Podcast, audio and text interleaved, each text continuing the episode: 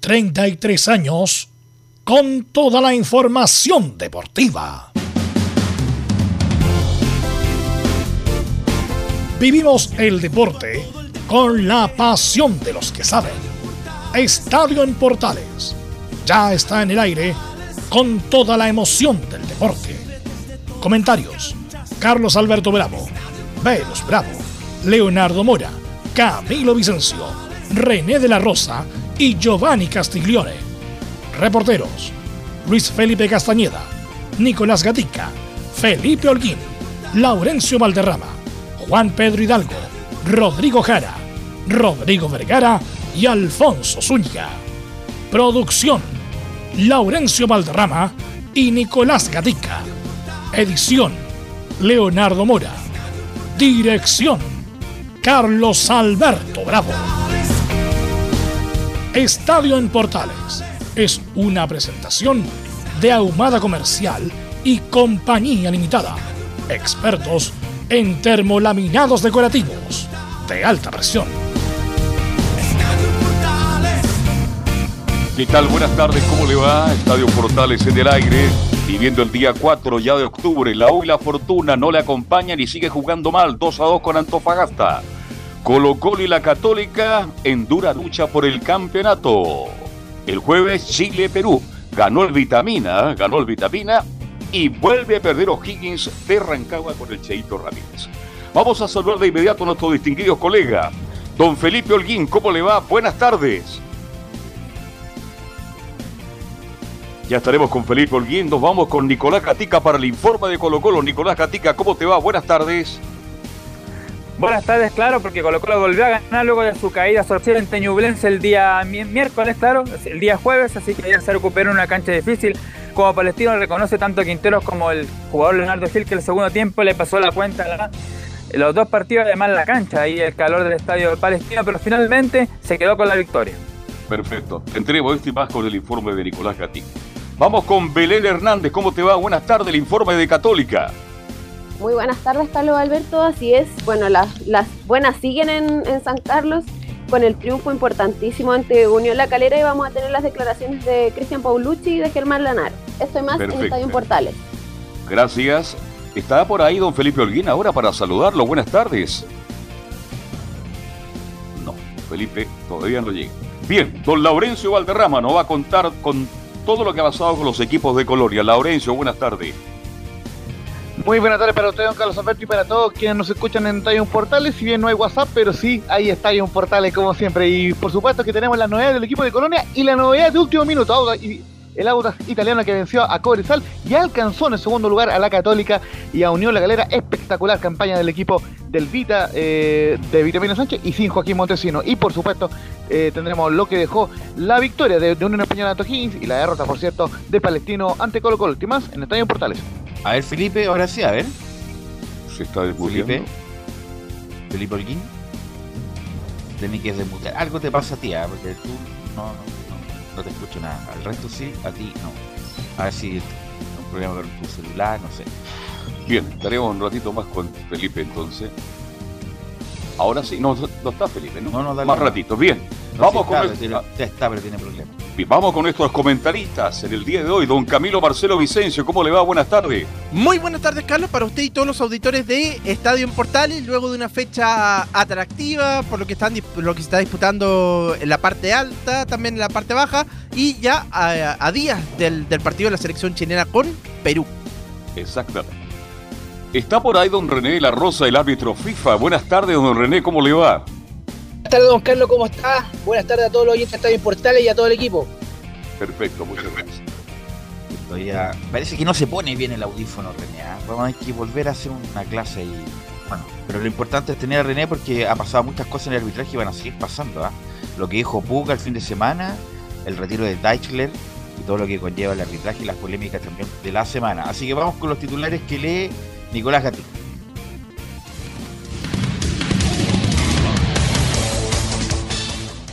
Claro, porque hay muchas novedades. Comenzamos con el fútbol chileno, donde algunos partidos en la parte alta ya están claros, donde Colo Colo mantiene el liderato con 46 puntos. La diferencia con los segundos es de 5 puntos nuevamente la UCI y la Calera y ahora se suma el Audax con 41 puntos. Quienes completan hasta ahora los clasificados a Copa Internacionales para el 2021, perdón, 22 son Unión Española, la U y Cobresal. En la parte baja de la tabla, hoy se jugarán partidas. Melipilla recibe a Wanderers y Guachipato a Curicó Unido. Los que se complicaron en esa zona son eh, Palestino y O'Higgins con sus derrotas ante Colo Colo y la Unión respectivamente. No hasta la primera vez donde la espera del duelo entre Puerto Montt y Ranger de Talca el torneo tiene dos líderes, Coquimbo Unido y Copiapó. Por su parte ya nuestro eh, querido amigo de Fernández Vial igualó 2 a 2 ante el Chavo Moni, suma 25 puntos y queda 5 de Cobreloa quien hasta el momento baja de categoría. El elenco loíno con más de 8 títulos a nivel nacional se quedó con 20 unidades tras caer ante San Luis de Quillota sumado al empate de Barnechea ante Magallanes. Nos vamos ahora con los chinos por el mundo y con mayor énfasis los seleccionados que se preparan para la triple fecha clasificatoria. Comenzamos en España, donde Tomás Alarcón jugó todo el partido del empate 0 a 0 entre Cádiz y Valencia. Mientras Enzo Rocco fue titular en los 90 en la victoria 1-0 de Leche sobre el Celta y que fue suplente perdió 2 a 0 ante el Villarreal. En Italia, Arturo Vidal entró 57 minutos mientras que Alexis no estuvo o estuvo en la banca en la victoria 2 a 1 del Inter ante el Sassuolo. Eric Pulgar por su parte jugó 65 minutos en derrota de la Fiore 2 a 1 ante el líder Napoli y Medellín los 90 en la batalla 3 a 0 del Bolonia ante la Lazio. En Inglaterra, Ben Brereton volvió a marcar un gol, el décimo de su cuenta personal, pero su equipo el Blackburn perdió 2 a 1 ante el Blackpool en la Championship inglesa. Mientras que Gibraltar salió lesionado al minuto 68 en la derrota del Watford 1 a 0 ante el Leeds de Bielsa. Cerramos el periplo europeo por Francia, donde Maripán fue titular y jugó los 90 en la golea 3 a 0 del Mónaco ante el Bordeaux. Y en Alemania, Charles Arangui jugó 75 minutos en el triunfo del Bayern 4 a 0 ante el Arminia. En Sudamérica, en Argentina, Pablo Díaz jugó los 90 y cumplió un buen partido en el triunfo de River en el Superclásico 2-1 ante Boca. Por su parte, el portero Arias jugó los 90 minutos en el empate de Racing 1-1 ante Estudiantes de La Plata. En tanto, en Brasil, Flamengo goleó 3 a 0 al Atlético Paranaense, donde el Guaso Vila jugó 81 minutos. Mientras Kusevich no es seleccionado, pero se destaca que volvió a ser titular luego de bastante tiempo en Palmeras, que empató 1 a 1. Algo del polideportivo, la selección chilena de rugby cayó 22 a 21 ante Canadá en fase clasificatoria para el Mundial de Francia. Y en seis días más jugará en Valparaíso, en el Elías Brander, justamente la revancha ante el conjunto norteamericano. Vamos con el trino de esta semana. Comienza el Challenger de Santiago, donde destacan los chilenos Nicolás Yarri, Tomás Barrios y Gonzalo Lama. Esto y más en Estadio Portales. En Estadio en Portales revisamos las polémicas de la semana. Junto al ex juez FIFA, René de la Rosa.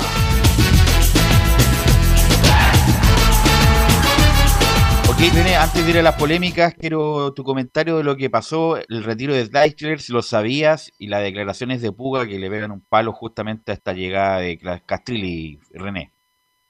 Sí, en, estos últimos días ha sido bastante polémico desde la llegada de Castrilli al referato nacional. Eh, como te había mencionado, y creo que van a seguir también eh, otras bajas, pero no a nivel de, primera división, sino que eh, de primera B, especialmente a los más antiguos. Eso es lo que se está enfocando Castrilli, en ir renovando el, la camada de árbitros que vienen con proyección, subirlos a ellos y los más antiguos para que no sigan taponeando, como se puede decir, pero no deja de ser de polémica la salida de Deisler, de Gamboa tampoco, porque algo ya se, se veía venir por asunto de la edad, y también de Cristian Rojas, pero eh, le juega una, una, mala pasada, eso es lo que habla Claudio Puga en sus declaraciones. que René, a lo mejor... Disculpa, René, ¿Sí? ¿por qué no terminar a fin de año, si terminar el campeonato y retirarse? ¿Por qué retirarse ahora?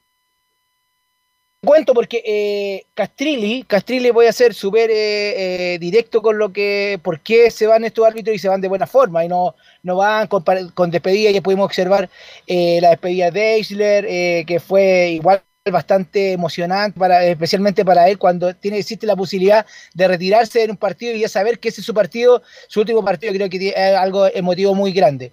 Pero te voy a decir que ellos negociaron y negociaron bien su salida. Eh, si bien es cierto, eh, lo vamos a ir a la parte laboral. Eh, a todo árbitro que termina su periodo de 45 años, antiguamente, antiguamente, cuando era mi tiempo, hace cuatro años atrás o cinco, eh, se le pagaban los 11 años porque eh, hubo un momento que lo, los árbitros que llevaban más de 20 años en el arbitraje eh, cerraron el, el, el, ciclo. El último árbitro que, que, le voy a hablar la parte monetaria para más o menos la gente entienda de, a qué voy yo. Mondría, Néstor Mondría recibió sus veintitantos años de arbitraje. Que, y, y ese es el problema. ¿Velus? Sí, no, o sea, Ves por Ya. año. no, no, no. ya, no, eh, por año, pero no, no, cerraron no. el contrato. No, el caso se- Mondría. Disculpa, disculpa, Ahora se disculpa, pagan René. 11 nomás. Claro, la iniciación legal son 11 años. Lo que pasa es que a Mondría le pagaron a todo evento. Los Exacto. 25 años. Claro. ¿Por qué le pagaron Ya. a todo evento a Mondría? Porque tenía el contrato antiguo, don Carlos. Tenían con- Ah, ya, perfecto. Eh, y, y lo hizo valer. Y ahora a ellos, a los que están saliendo, para que la gente sepa por qué se van así tan simple y no dejan ninguna polémica, porque están pagando 15 años. Le superaron 4 años más y con eso eh, eh, económicamente yo creo que los ayudó bastante. Pero a lo que dice Claudio Puga, y aprovecho eh, enlazar el retiro de estos tres árbitros con lo que habla Puga. ¿Cuál es el retroceso que habla Puga a la llegada de, Milad a la jefatura de la NFP? Habla de que si sacando estos tres árbitros, si bien es cierto, Deisler tuvo problema en el VAR, sí, tuvo problema, pero puede haber seguido como FIFA, VAR si no hubiese tenido ese problema y hubiese sido un aporte porque fue árbitro activo. Igual que eh, Cristian Roja y bueno, y Gamboa, que yo creo que eh, algo, no sé si de docencia, qué va a hacer eh, Eduardo, porque no he tenido la oportunidad de hablar con él, pero lo que puede saber de él, no, no, quiere nada de, docencia, no, no quiere de ser formativo. Así que en eso yo creo que retrocede, porque la gente capacitada para el VAR es la gente que está activa, la que, la que se está retirando. Y, y formar parte del VAR no quieren tampoco árbitros pasivos tampoco. Y a eso lo que yo creo que más se delimita y a lo mejor sacar gente nueva y apurada para enseñarle al VAR y que lo haga mal, a lo mejor no va a ser tanta una bola de, de- de nieve que va a ir creciendo que porque no es conocido, pero lamentablemente va a ser en desfavor al arbitraje chileno. Y va, bueno, se fue Gamboa, se fue Deichler. Va a haber más salido, ¿no, René? Con la información que tiene. Cristian Roja.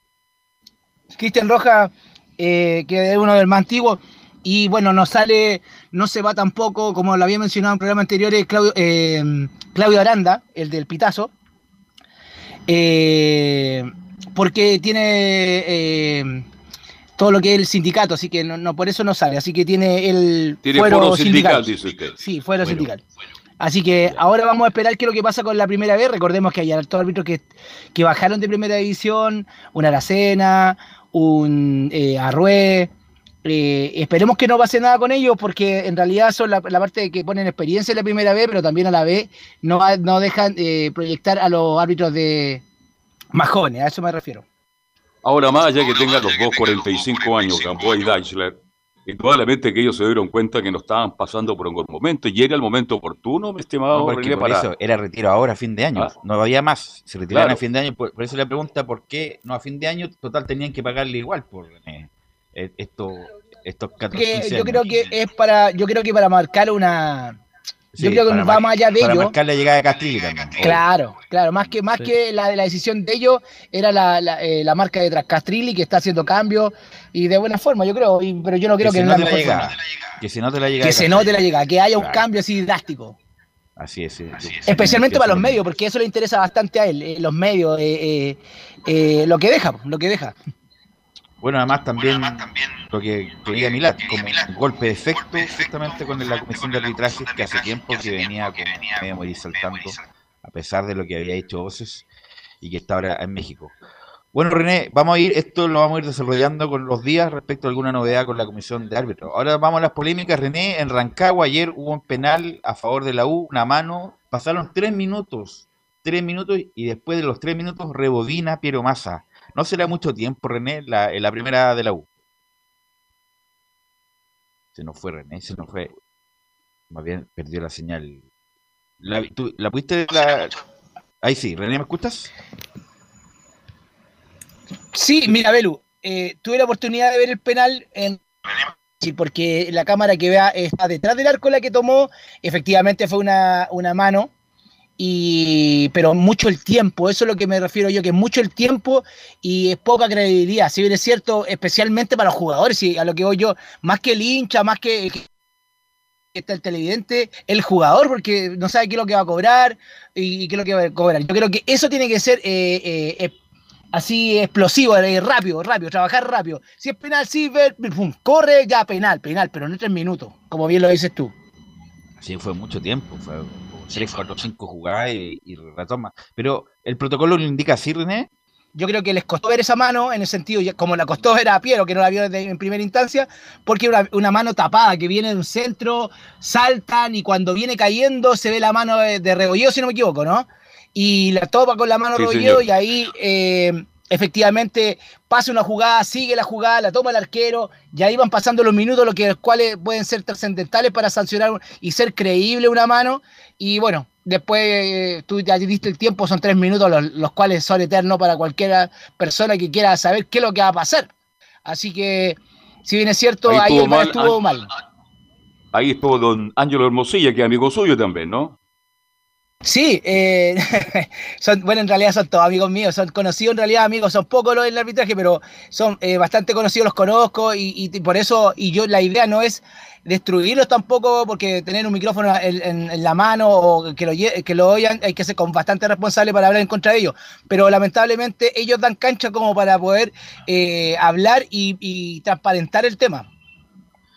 Segundo penal, René, un centro de Flores, iba para, iba para todavía Figueroa y Andía como que le hace, no sé si lo, lo tiene, lo sostiene y después lo bota. Para ti fue penal o no? fue penal. eh, lo único creíble más fue la sanción de Piero, que, que se vio muy seguro, pero después con la, la imagen repetitiva que pude observar, ni siquiera el balón iba a esos dos jugadores, en el sentido que sí, hay un forcejeo, hay una, un retroceso del jugador de Antofagasta y el jugador de la China, en realidad le tiene un brazo, pero para mí era un- perfectamente, si no pasaba nada, lo tomaban al arquero y sigamos jugando, Claro. no iba a pasar nada, porque no era una sujeción así como que le evitó saltar. Lo sujetó, no sé. eh, pero para mí, la verdad, yo no hubiese sancionado ese penal, pero se vio tan seguro Piero que yo creo que si ve la imagen ahora, va a decir, lo, lo- lo va a poner en duda, o quizá perfectamente, como lo que estoy mencionando, no se hubiese cobrado, le- le- netamente. Como dices tú, claro, no hay una sujeción, pero vivo el atacante uruguayo que entró al final y se tira, obviamente, y saca provecho de eso y cobra. Pero lo llamaron del VAR, parece, ¿no? No, no, acá. Que hay No, no, bastante, hay no lo 50 llamaron y del VAR. 50. No lo llamaron del VAR, sacó provecho y cobró penal. Camilo, ¿algu- ¿alguna polémica que le quieras preguntar a René? La expulsión de Sosa es por doble amarilla. Me parece que están bien mostradas las dos, ¿no es cierto, René? Sí, por la eh, reincidir en conducta antideportiva, eh, siendo amonestado, sí, eh, corresponde la segunda amonestación. Bien, eh, me fui por la parte de técnica más que Ya. por la explicación, Camilo, pero sí está correctamente expulsado por doble amonestación, teniendo previa eh, tarjeta amarilla. Así que, ¿alguna polémica No, no, no, no tengo ninguna. Así que bueno, eh, sí, por favor. Lo que está pasando en el arbitraje nacional, eh, más que ahora es el momento, los árbitros que están con proyecciones, es el momento el cual tienen que mostrarse por dos cosas. Una, por su carrera. Esto es como hablándole a los árbitros que están con proyección, siendo yo nada, nada del arbitraje, nada en el sentido, solamente con experiencia. Este es el momento del cual eh, tienen que sacar provecho los árbitros jóvenes, que están con proyección, que tienen ganas, que tienen e, esa fuerza para, para sacar el arbitraje más que nada chileno adelante. Recordemos que tenemos solamente un, un integrante que es Roberto Tobar, pero Roberto Tobar no todo es Chile. No, no, es, no es Chile, no es el arbitraje chileno eh, sí. Es un miembro importante del arbitraje chileno, pero no es todo. Este es el momento de la gente joven que, que, que está con proyección, está con ganas, hacer bien su trabajo en primera división con la finalidad de ir reemplazando. Yo creo que Castrilli no está mal en lo que está haciendo en su campaña, que quiere preparar a Roberto para estar en la comisión más adelante y que quiere que llegue al mundial, todo. No, creo que no está mal, pero Roberto no es todo el arbitraje. Él tiene que hablar por todos los árbitros que están en primera división, por todos los que vienen en primera vez, con toda la, la proyección, la, la parte formativa tiene que preocuparse, más que dejar un legado que no va a preparar a Roberto para que quede una buena comisión. No, no, no, no. Yo pienso que todo al revés. Que Roberto sea un ejemplo, sí, pero él tiene que ser el doble ejemplo para la gente que viene y la proyección. Yo creo que está dando un buen ejemplo, entre paréntesis, sacando a la gente más antigua y dando la posibilidad. Pero a esa gente que da la posibilidad hay que verlo y hay que seguirlo y Esa es la pregunta y- por René. Estamos hablando de recambio igual que en el, de los futbolistas, pero ¿usted ve tres, cuatro, cinco árbitros jóvenes con futuro? ¿Ve? Esa es la pregunta. Yo creo que unos dos a tres, pero bueno, por eso FIFA siempre en los, en los países eh, no elige más de siete árbitros FIFA, porque hay, que haya una rotación, con la finalidad que puedan tener toda oportunidad. Yo creo que hay unos dos o tres máximo que puedan estar eh, prontamente con el parche FIFA y que lo pueden hacer bien. Eh, uno puedo nombrar uno que se me viene a la mente al tiro. El, el, yo creo que va a llegar lejos en el arbitraje por la calidad que tiene, por el físico que tiene y que puede dar buenos resultados.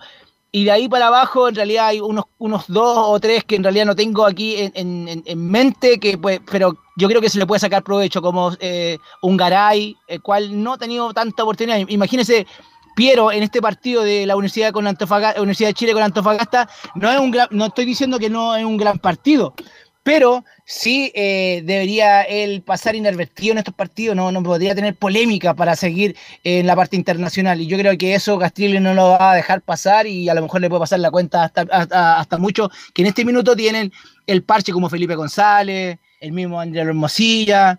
Yo creo que le puede pasar la cuenta con la finalidad de él engrandecerse como comisión y como proyectando a la gente joven.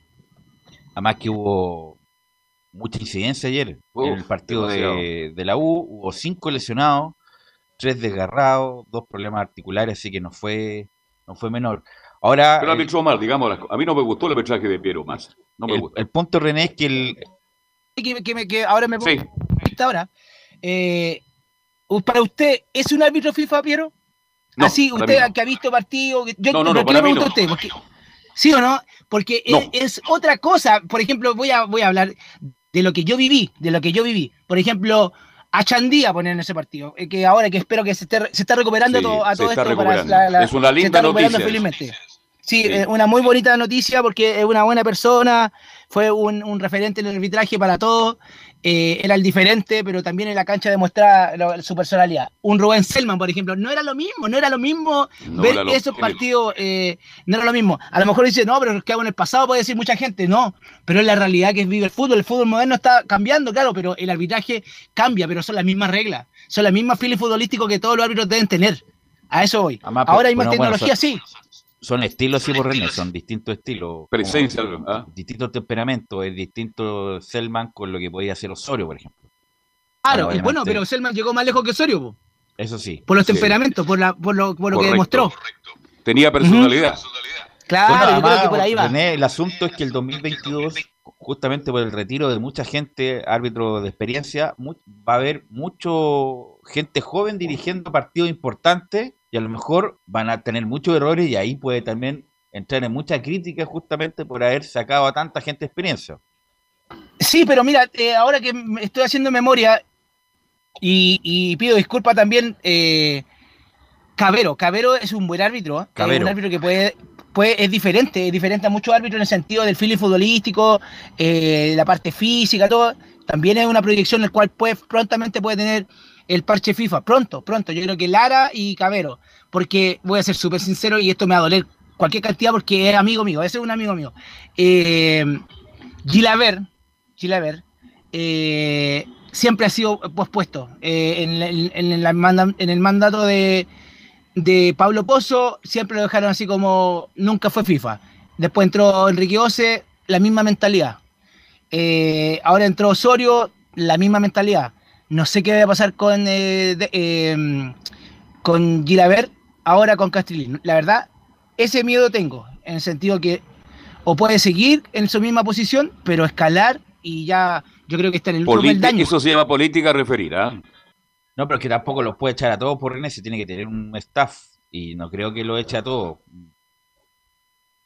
La proyección de él, porque él ya no, no es viejo, tampoco es joven, pero a lo que voy yo también merece una oportunidad y yo creo que ha arbitrado varios Oiga, partidos. René, con... ¿Sí? René, usted sabe que se merece el lobby dentro de los árbitros. Hay mucho lobby. Pero ahora no, po. Ahora con Castrile no va a pasar. Ah, no, pero eso. ahora no, pero ahora que yo, pero antes de Castrile había lobby. Pero con Castrile, no, entre comillas, no va a pasar eso porque Castrile de, viene a, a, reformar y darle el mérito a quien corresponda y no por el lobby, el, el lobby, eh, el, el lobby grosero que se hacía en otros momentos. Pues Castrile viene a reformar todo ese tipo de prácticas. Esperemos que, que, resulte todo bien. Con, recordémosle a la gente que esto no va a ser de un día para otro. Pero ya está mostrando algo y yo creo que eh, no es lo mejor, la verdad. Yo digo que no es lo mejor. Así que bueno, vamos a estar atentos con eso. Antes de ir a, a la pausa, bueno, pasar un, un, a ver si se mutea René, para después yo le doy pase. Y el miércoles, René, cuando nos encontremos, vamos a revisar nuevamente eso. El respecto de los chilenos, Laurencio, que eh, bueno, jugó Vidal, jugó unos buenos minutos con el Inter. Alexis Sánchez no jugó, incluso por redes sociales puso un recado, enigmático, más que enigmático, era explícito respecto de que no se sentía cómodo, que, que ya estaba bien y que no lo, no lo ocupaban nada y que a lo mejor era otro momento de... Y pone una foto, ¿no, Laurencio? ¿Estás por ahí o no? No Sí, Velo, estamos Sí. acá justamente eh, escuchando muy atentamente lo que comentabas con Velo y sí, eh, ciertamente Arturo Vidal, recordemos que viaja eh, directamente a, a Santiago, no, no, no hace ningún otro tipo de escala por el tema de que no va a jugar este partido eh, ante el cuadro de Perú, recordemos que está suspendido por tarjetas amarillas y paulatinamente han ido llegando los jugadores, esta mañana estuvo, eh, llegó Mauricio Isla, eh, lo, mismo que no quiso dar mayores declaraciones, recordemos que estuvo en, en Flamengo, eh, también han llegado otros jugadores. Llegó Ben Brichon eh, eh, anoche al, a la- al aeropuerto de Santiago y bueno, ciertamente ya eh, se, se están integrando la mayoría de los jugadores y algo que adelantamos el día viernes, bueno, que, que afortunadamente se dio, sea, eh, sea, Sebastián Montesino era una de las posibilidades si es que eh, se mantenía lesionado eh, Bastián Yáñez y justamente fue convocado, o sea, eh, el SEA Montesino para la selección chilena y por ende no, no, no viajó a El Salvador, sino que se integró directamente a la disciplina de la, de la selección chilena y de hecho compartió una foto en redes sociales ahí justamente eh, para indicar y, manifestar que eh, lo contento que está por esta primera convocatoria a la selección. Un, pequeño repaso porque pas- pasaron muchas cosas el viernes en, en la tarde. Em, Vargas, eh, Turumán, eh, Eduardo Vargas y Bastián Yáñez quedaron fuera por lesión y fueron reemplazados por el mencionado Joaquín Montesino y por Ángelo Zagal. Así que vuelve a la, a la selección el jugador que fue recordado por ese gol que se perdió ante Alemania en la final de la Copa Confederaciones. Ojo, viene jugando igualmente en, el, en, el- en su equipo en Turquía, pero obviamente generó muchas críticas esa nominación, muchacho. Este, ¿qué- le pregunto al panel, ¿qué les parece de la petición de Arturo Vidal de quedarse en Santiago de Chile y no viajar a Lima? Si no va a jugar, po. Pero no, es que lo quieren llevar porque es un referente, porque le puede motivar a los jóvenes. Y él pide quedarse en Santiago. Y hay crítica. ¿Por qué se quería en Santiago? Ah, bueno, Vidal sabemos que a veces eh, Es el me tema. imagino yo que querrá hacer un trabajo físico y estar moviéndose, porque y distinto hacer un trabajo físico pensando en un partido que pensando en 10 días más o en 5 días más para lo que pueda hacer. La verdad no sé cuáles son lo- la cuestión interna de Vidal del por qué ¿Muchacho? Sí, Sí, Por lo menos la información que manejamos nosotros, eh, que estamos cotejando, que hemos tratado de, cotejar el día de hoy, entre medio de, la caída del WhatsApp, es básicamente que la planificación eh, está en que justamente eh, trabaje con una parte eh, del cuerpo médico, trabaje acá en Santiago, en, la clínica MES incluso, Arturo Vidal. ¿Por qué? Porque obviamente entró, si bien es cierto, en el segundo tiempo y lo hizo de buena forma en, ante, el, ante el- en la serie italiana, pero no está 100% en lo físico Vidal, entonces obviamente se requiere un trabajo estricto con él y obviamente el, el- un viaje ida y vuelta eh, hacia Lima obviamente re- retrasaría un poco esa demora. El, el tema, o por lo menos el objetivo de Martín Lazarte es tener 10 puntos y que sea eh, titularísimo Vidal tanto en los partidos ante Venezuela como ante Paraguay. bien. eso puede ser. Eh, ¿Es conveniente, René, que se quede? Bueno, o da lo mismo, René, que vaya o no vaya a alta altura, René. Eh, con referente a Vidal, bueno, es un jugador emblemático, un jugador motivante que puede motivar a la gente, como bien lo dice el compañero, pero yo creo que la prioridad es la recuperación, porque esto, como lo hemos mencionado, y no es, eh, eh, no es una novedad para nadie, que estos tres partidos van a tener que ser eh, puntos ganados. Yo lo, que hemos mencionado en programas anteriores, que tienen que ser ganados. Pero hay que esperar que se recupere bien y si va a ser eh, se queda acá es por algo, es por algo, no es por eh, la parte polémica, sino que por la parte de recuperación y eso yo se valora. Esperamos que yo así sea, que- por René, que no ocurra nada, nada normal. A lo mejor va a ir al club hípico a ver a sus caballos y tiene todo el derecho. Hay que cerrar todos los locales, Monticello, to- todos esos locales hay que cerrarlos. Así que, eh, aparte a lo mejor está dateado. Pero si que se ahora levantó la no hay pandemia. toque de queda ahora. Claro, está dateado, está dateado, así que esperemos que no sea así. Sí. Eh, Lorenzo. Recordemos, recordemos que sigue vigente el tema de la A ver si se mutea René. de la por burbuja favor. sanitaria. Ahí sí, ahora, Ahora sí. recordemos que sigue vigente el tema de la burbuja sanitaria, entonces lógicamente eh, eh, Arturo Vidal tiene que quedarse en su, en su residencia, o en este caso en el hotel de concentración, y no y no ir hacia otros lugares, digamos, eh, ese por lo menos el, eh, es el acuerdo que existe con, con el búnker de la selección chilena, así que obviamente va- eh, vamos a estar muy, muy atentos cuando llegue. Arturo Vidal no está confirmado cuando llega, pero sí lo, eh, lo que hemos averiguado es que lo más probable es que sea el día miércoles que esté llegando Arturo Vidal para Santiago, pero insisto, solamente para quedarse, eh, eh, concentrarse eh, eh, estos días y recuperarse bien eh, de las molestias físicas que ha venido arrastrando y que le permitieron recién jugar el día de, el día sábado su partido por la Serie en, en, en Italia. Pero de repente sería, bueno, en algunos otros casos jugadores que han estado lesionados van, acompañan a la delegación para, obviamente, para comparar el apoyo, pero, pero tampoco creo que sea tan gravitante que, que no esté, porque seguramente va a compartir los días previos, así que ahí podrá darles el- la motivación. Así que bueno, ya llegó Brereton, llegó está Sánchez, que me imagino tendrá ganas de jugar. Ojalá llevarlo bien también, porque como ha jugado poco, puede estar, Bravo llegó o viene en camino. puede estar descompensado. Eh, lo demora, y yo me imagino que debería ser titular también. Y lo es. ¿Qué pasó con Sierra Alta al final, Camilo, era, eh, con la cuantía de lesión? Salió complicado ese, ese día, pero me parece que parece podría, podría estar, me parece. Sí, pero salió complicado ese, ese, día estuvo, estuvo en el partido del Watford contra el Leeds. Muchachos, el, el tema, el tema, mira, justamente voy, voy- voy a actualizar lo que es la, la página web de, del Watford en español, porque lo- la información que manejábamos era que solamente tenía un- un- una, una contractura, que, pero, pero que, que no le implica- que no le implicaba necesariamente el, el quedar fuera de la selección. Yo creo que, que está pasando algo así de, de último minuto en el Watford, porque el equipo de, de, de Sierra Alta confirmó oficialmente la llegada de Claudio Ranieri como nuevo entrenador. Recordemos que en su momento dirigió a Iván Zamorano en el Inter Mm. de Milán y justamente en reemplazo de Cisco Muñoz, quien, es, eh, quien, quien fue destituido el técnico español que dirigía al Watford, pero por lo menos por acá no hay ninguna información em, sobre el sobre Cerrato en cuanto a que, a que se descarte y en el, en el en cuanto a lo que el- la cuenta oficial de la selección tampoco han dicho ninguna información sobre Francisco Cerrato, así que de momento eh, viaja con normalidad para jugar em, estos tres partidos por la clasificatoria. Ok. Eh, bueno, René, te quiero agradecer estos minutos. Estaremos atentos. Bueno, el, el jueves tenemos eliminatoria, así que vamos a ver quién. Bueno, bueno, ya está designado el árbitro, pero ahí te vamos a preguntar respecto del. Eh, con la cercanía del partido, ¿qué te parece el árbitro que fue designado para el partido entre Perú y Chile? Así que muy amable, René. Eh, muy, muy, muchas gracias eh, por haber, bueno, este, me expresé lo que Muy más bien. me nació. Dígame, No, dígame. se- lo dijo muy bien René, fue bastante claro para la gente. Es bueno hablar del referato y la gente lo conoce al hábito en la cancha solamente. Y estuvo muy bien, fue muy responsable en decir. Le hago la última pregunta, le hago la última pregunta. ¿Hay algún comentario en pasillo que pueda renunciar otro árbitro o no? Eh, sí, pero no de primera división.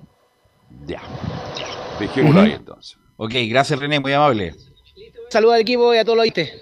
Velus, Sí, a lo mejor, no sé si alcanzamos ahora para, para comentar unas declaraciones de Marcelo Salas que están bien interesantes Muy respecto. buena, muy sí, buena. eh, con el medio tribuna Andes, que critica el campeonato nacional, obviamente, que perdió la calidad y el nivel, habla de los jugadores de, de 40 años que están jugando prácticamente, y habla de, defiende el legado de Bielsa también. sí, la leí, la leí hoy día. Recuerda su ¿La carrera. comparte usted o no? ¿De qué? La, la- la opinión entregada de Marcelo Salas sobre el fútbol chileno, sobre el campeonato chileno. Sí, pues Sobre la ley, me sí. imagino que es una cuestión compartida por, por la mayoría. Así que. Sin desmerecer que estos jugadores de 40 años, algunos están en la selección, etcétera, etcétera, pero eso habla mal del torneo porque no hay recambio de ese. No, además que los jóvenes se van, bueno, como pasa en varias ligas del mundo. van muy temprano van- también. Se van jóvenes, así que. eh, está bien, está, está lo cierto, pero eh, bueno, hay poca autocrítica respecto de lo que. Porque le echa la culpa, toda la culpa a Miguel Ponce del descenso de Temuco. Y, falta como la autocrítica respecto de él, del manejo que tu- se tuvo en su momento, porque Marcelo Sala, lo adoro Marcelo Sala, espectacular. Pero el tipo es complicado también. Hay Sí, que recordar algunos, algunos despidos de jugadores y de técnicos que no fueron muy amables, la verdad. E incluso fueron Incluso con el mismo plantel pues, tuvo problemas. Hay un gran amigo nuestro, que era muy amigo Pero Marcelo Sala, ¿usted pero- se acuerda? Pero no? de algún problema que tuvo Marcelo Salas con la cuestión de la ley del empleo. Y como, como Marcelo Sala, con la pandemia, la cuestión tuvo que echarse para atrás y llegar a un acuerdo con el plantel de Temuco para zanjar el asunto.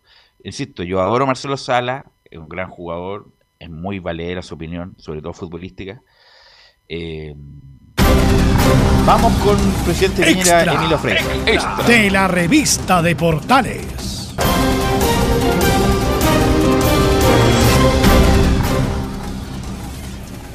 Así es, vamos con eh, Palacio de la Moneda. Ahí está el periodista Cristian Álvarez con la información del momento. Buenas tardes, amigos. Estamos acá en el Palacio de la Moneda. Habla el presidente Piñera por el caso Pandora Papers. Escuchemos. y adicionalmente, y en forma voluntaria, porque en esos tiempos no existía ninguna ley que exigiera fideicomisos ciegos, constituí fideicomisos ciegos para la administración de todos los activos financieros. En forma igualmente voluntaria, también constituyeron fideicomisos ciegos mi mujer y mis hijos como una muestra de transparencia. A partir de esa fecha, no tuve ningún conocimiento ni información de las decisiones de inversión de las empresas antes mencionadas, las cuales fueron y son gestionadas por sus respectivos directorios y por una administración profesional. El objetivo de estas decisiones fue precisamente enfrentar la candidatura presidencial y la futura presidencia con total y absoluta independencia y autonomía para poder ejercer el cargo de presidente de la República, que es un cargo de 24 horas al día, con un solo norte, defender el bien común, defender el interés de todos los chilenos y, por supuesto, respetando siempre la Constitución y la ley. La decisión de la administración de esas empresas de vender Minera Dominga al año 2010, lo cual no me fue consultado ni informado, fue precisamente para evitar cualquier asomo de conflicto de interés. El no haberlo hecho podría haber originado algún conflicto de interés. Y con respecto a la venta de Minera Dominga al año 2010, los hechos mencionados en ese reportaje no son nuevos. Fueron públicamente conocidos por los medios de comunicación el año 2017. Y además fueron investigados en profundidad por el Ministerio Público y resueltos por los tribunales de justicia durante el año 2017. Al terminar esa investigación, la Fiscalía recomendó terminar con la causa, porque la venta se ajustaba plenamente a derecho por la inexistencia de cualquier delito y por haberse declarado judicialmente la inocencia de este presidente de cualquier cargo relacionado con la mencionada operación. Quiero agregar que el Tribunal de Primera Instancia decretó el sobreseimiento total y definitivo de la causa y que además esa decisión fue confirmada en forma unánime, tanto por la Corte de Apelaciones como por la Corte Suprema de Justicia de nuestro país. De acuerdo a la información conocida públicamente, el producto de la venta de Minera Dominga en el exterior fue íntegra e inmediatamente remesado a su empresa madre, dueña en Chile, y se cumplió estrictamente con las reglas tributarias existentes en Chile y no tuvo ningún efecto en los impuestos a pagar por esa operación. Ni mi familia ni yo tenemos sociedades de inversión constituidas en el extranjero. En el pasado, las empresas domiciliadas en Chile, que pertenecen a la familia Piñera, fueron accionistas de sociedades constituidas en el exterior, pero la existencia y la participación en esas sociedades se hizo cumpliendo estrictamente con la ley y se pagaron todos y cada uno de los impuestos que por dichas inversiones resultaban exigibles en Chile. Además, como es de público conocimiento, desde marzo del año 2018, y esta vez en cumplimiento de un mandato de la ley sobre probidad en la función pública y prevención de conflictos de interés, los activos financieros de mi familia se encuentran administrados en fideicomisos ciegos, lo que por mandato de la ley significa que yo no conozco las inversiones que realizan las instituciones financieras profesionales, todas ellas reguladas por la autoridad que administran esos fideicomisos ciegos. Y adicionalmente, en forma voluntaria, puesto que la ley no lo requiere, mi familia, es decir, mi mujer y mis hijos, también constituyeron fideicomisos ciegos sobre su participación en sociedades anónimas listadas en Chile.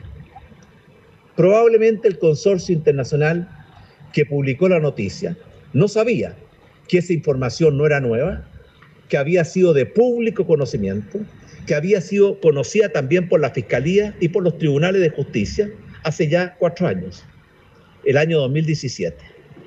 Es verdad que la política chilena está viviendo hoy un clima de mucha descalificación y de poco respeto por la verdad.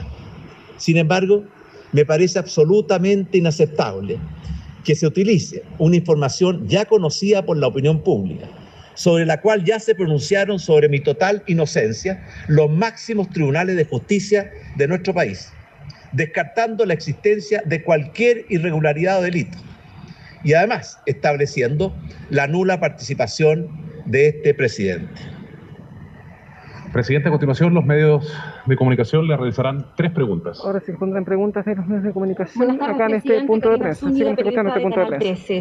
Canal 13. Ustedes, usted también lo acaba de decir, eh, han dicho que estos antecedentes eran conocidos y que salieron en su minuto en la prensa. Sin embargo, la cláusula del tercer pago del contrato era un punto que no se había revelado anteriormente en el caso y no fue parte de la investigación judicial. Esta cláusula representa un conflicto de interés porque cualquier decisión suya al respecto de Dominga podría haber traído beneficios a su familia. En primer lugar, la venta, la estructura de la venta y la cláusula de pago sí fueron conocidas por los medios de comunicación el año 2017 y sí fueron conocidas e investigadas por la Fiscalía que decretó no persistir con la investigación porque estaba todo de acuerdo a la ley y además esa decisión fue confirmada por los máximos tribunales de justicia. Y por tanto, no es cierto que haya una información nueva. Esa información está contenida en el proceso y además conocida en la prensa y yo les puedo enviar los recortes de prensa que se hacen referencia a esa materia. Pero además, pero además quiero decir algo muy claro. Y aquí lo voy a decir en forma muy, muy de fondo. Como presidente de la República, jamás he dejado de privilegiar el interés público, el bien común, por sobre cualquier otro interés. Y de hecho, el hecho de ser presidente me ha significado perjuicios en lo personal y no beneficios, pero también me ha significado la tremenda satisfacción de saber de que hemos trabajado con total entrega y compromiso en tiempos muy difíciles para mejorar la calidad de vida de todos mis compatriotas. Presidente Maribel Retamal de Mega Noticias, esta misma cláusula que establece que no pueden haber cambios regulatorios eh, que puedan impedir eh, la construcción de la mina Dominga, eh, ¿usted descarta que hay un conflicto de interés actualmente considerando que son los propios ministros de su gabinete los que deben decidir el futuro de este proyecto? Y lo otro que responde a una acusación constitucional que se está evaluando en el Congreso Nacional. Bueno, en primer lugar, durante el periodo en que mi familia fue parte de la propiedad indirectamente y como socios pasivos de Minera Dominga, la empresa no hizo ninguna presentación de ninguna naturaleza ante autoridades del Estado. Y por tanto, mal puede haber un conflicto de interés si nunca se pidió a ninguna autoridad o institución del Estado ningún pronunciamiento. Y con respecto a lo que usted plantea con el presente, quiero recordar que desde hace ya más de 10 años en que se vendió Minera Dominga, ni este presidente que nunca tuvo, ni tampoco ningún miembro de mi familia tiene participación alguna en Minera Dominga. Así que, ¿cómo puede haber un conflicto de interés por alguna participación que ocurrió hace más de 10 años y que terminó hace más de 10 años? Y por tanto no hay ningún conflicto de interés. Y como lo hemos demostrado una y otra vez, nuestro compromiso con la protección del medio ambiente se materializa en hechos concretos. Fue durante nuestro gobierno que fortalecimos la institucionalidad ambiental, creando el Ministerio de Medio Ambiente, los tribunales ambientales, la Fiscalía del Medio Ambiente. Y por lo tanto, nuestro compromiso con proteger el medio ambiente se refleja en hechos muy concretos. Y creo yo que está fuera de toda duda. Presidente, buenas tardes. Iván Carvajal respecto- de CNN. respecto a la acusación constitucional, bueno, pienso que no tiene absolutamente ningún fundamento. Que se haga una acusación constitucional por hechos que fueron conocidos e investigados por la Fiscalía y en que los máximos tribunales de justicia de nuestro país en forma unánime se pronunciaron descartando toda irregu- irregularidad, descartando todo delito y ratificando la plena inocencia de la participación del presidente, no puede ser base para una acusación constitucional. Yo entiendo que estamos en periodo electoral, pero también entiendo que los que estamos en ejerciendo cargos públicos tenemos que actuar siempre con responsabilidad y con respeto a la verdad. Presidente, buenas tardes. Iván Carvajal de CNN Chile. A propósito de hechos concretos, hay tres hechos concretos en su primer gobierno y en su segundo gobierno que eh, quedan en entredicho a propósito de estas nuevas revelaciones. Una, la decisión de usted de terminar con Barrancones. Segundo, no haber firmado todavía el decreto que protege ambientalmente la zona donde se emplazaría el proyecto minero Dominga y que no se haya firmado el Tratado de Escazú. Bueno, son tres hechos que no tienen ninguna relación con el caso Dominga. Y le voy a responder los tres. Con respecto a Barrancones, antes de asumir la presidencia, yo visité la zona de Punta Choro, Isla Damas, que la conozco además desde que era muy niño, porque mi familia es de origen de la región de Coquimbo. Y por supuesto, ahí hay una, una reserva ecológica y una biodiversidad que merece protección. Y por esa razón, cuando se autorizó la instalación de una planta termoeléctrica a carbón muy cerca de esa zona, a mí me pareció que no era bueno ni para Chile ni para la empresa. De- además, hubo grandes manifestaciones que ustedes recordarán en Chile y en Francia. Y por tanto, a través de una persona que conocíamos en común al presidente de la empresa Suez en esa época, Engie hoy día, le planteamos la posibilidad, la posibilidad de buscar una ubicación más razonable, diciéndoles, por supuesto, que tenían el camino legal de insistir en el proceso que estaba recién empezando. Y el presidente de la empresa, el mismo día que se le planteó, aceptó de inmediato porque ellos ya habían decidido terminar con la construcción de empresas a carbón, no solamente en Chile, en el mundo entero. Eso fue el tema de Barrancones que no tiene nada que ver con Dominga, salvo que están en la misma región físicamente. Con respecto a la declaración de área protegida, ese es un tema que pasa por un procedimiento. Hay comisiones, expertos, informes, lo conoce la, la- unidad de evaluación de impacto ambiental, después lo conoce un consejo de ministros. Y por tanto, eso es una decisión que tiene un procedimiento. Y también quiero decir de que hay muchas peticiones de declarar área de preservación. Y por tanto hay que compatibilizar en esto la protección de la naturaleza con también permitir un desarrollo sustentable. Y finalmente, respecto a Escazú, tampoco tiene nada que ver con esto. Yo voy a decir por qué no ha firmado Escazú. Quiero decir que hace muy pocos días atrás el Congreso peruano rechazó Escazú y que hay otros países de América Latina que tampoco han firmado Escazú. Por lo siguiente, el Tratado de Escazú es un tratado que declara intenciones, que sus componentes todavía no están fijos, se van a definir a futuro.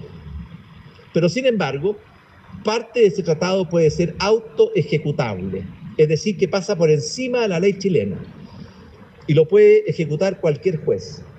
Yo creo que todo lo que está bueno que está en Escazú hay que incorporarlo a la legislación chilena, donde podemos nosotros darnos nuestras propias reglas, procedimientos que garanticen la protección del medio ambiente con la protección de otros legítimos intereses.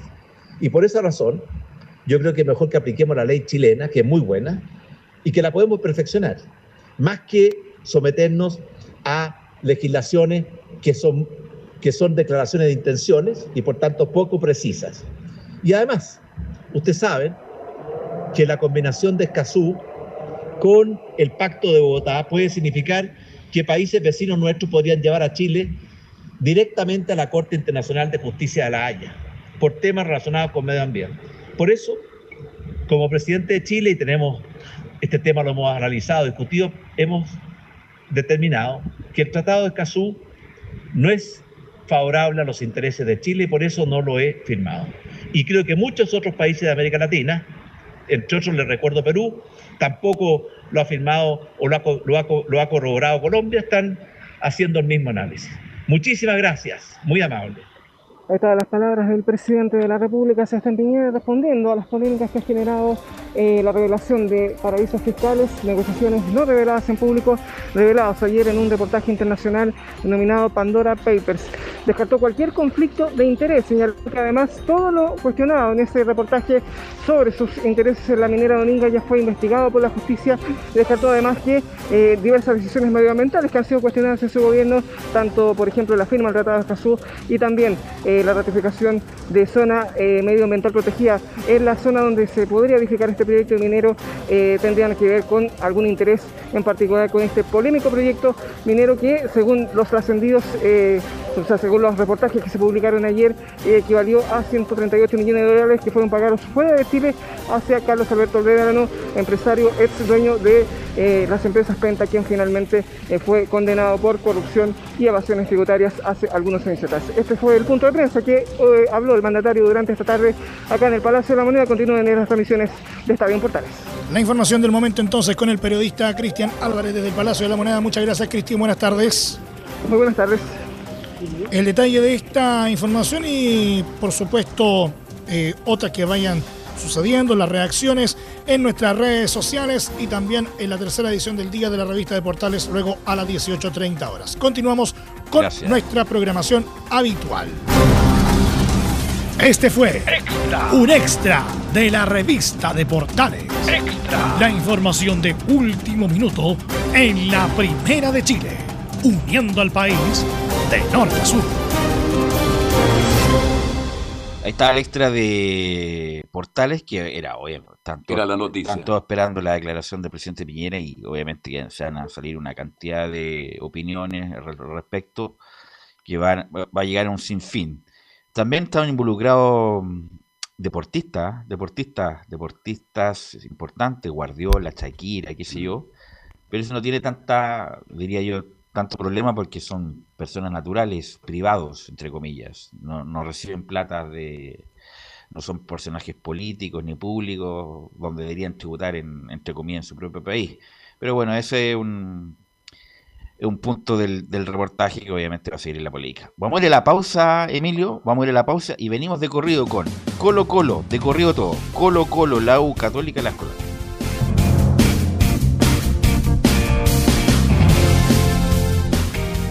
Radio Portales le indica la hora. Las 2 de la tarde, 23 minutos. ¿Quieres tener lo mejor y sin pagar de más? Las mejores series de televisión, los mejores eventos deportivos, equipo transportable, películas y series 24/7. Transforma tu TV a Smart TV. Llama al 973-718989. Twitter arroba panchops. Visita www.radiosport.cl, el sitio web de la Deportiva de Chile. Programas, noticias, entrevistas y reportajes, podcast, radio online y mucho más. Todo lo que pasa en todos los deportes lo encuentras en www.radiosport.cl. La Deportiva de Chile en Internet. Porque lo bueno puede ser aún mejor. Prepárate a conocer la evolución de la Primera de Chile. Bienvenido a Portales Digital. Ingresa ya a www.radioportales.cl y descubre nuestra señal en vivo en audio y video, además del tradicional 1180m. Mantente al día con las últimas informaciones de Chile y el mundo e interactúa con nosotros a través de nuestras redes sociales en Facebook, Twitter e Instagram. Recuerda, www.radioportales.cl La nueva multiplataforma de la Primera de Chile ahora es aún mejor. Termolaminados de León, tecnología alemana de última generación. Casa Matriz, Avenida La Serena, 776 Recoleta. Foro 22 622 56 76. Termolaminados de León. Ahora más que nunca, quédate en casa y disfruta de algo rico sin pagar de más. Somos de la casa, una delicia al paladar. Conoce nuestra variedad de waffles, sándwiches, empanadas de horno y mucho más. Contáctanos vía WhatsApp al más 569 5018 3008. Atendemos todas las tarjetas de crédito y red compra. Infórmate más en nuestras redes sociales, en Instagram y Facebook. Recuerda, somos de la casa, una delicia al paladar. Durante esta emergencia sanitaria, realicemos actividades junto a nuestros niños, niñas y adolescentes. Intentemos solucionar los problemas con diálogo y conversando sobre las emociones que surgen estos días. Que ellos confíen en sus padres o adultos cuidadores puede evitar el consumo de alcohol y otras drogas. Si necesitas ayuda, ingresa a senda.gov.cl o llama al 1412. Senda, Ministerio del Interior, Gobierno de Chile. Comercial IAC y Compañía Limitada. La mejor calidad mundial en laminados decorativos. Comercial IAC y Compañía Limitada es Vertec en Chile. San Ignacio 1010, Santa Rosa 1779, Avenida Mata 446 y Portugal 501. Comercial IAC y Compañía Limitada es Vertec en Chile. Desde todo Chile. Desde todo Chile. Y para todo Chile para todo Chile. Portales Digital está en todas partes. www.radioportales.cl Un acercamiento electrónico a todo lo que pasa en el fútbol. Escuchas Estadio en Portales en su edición central.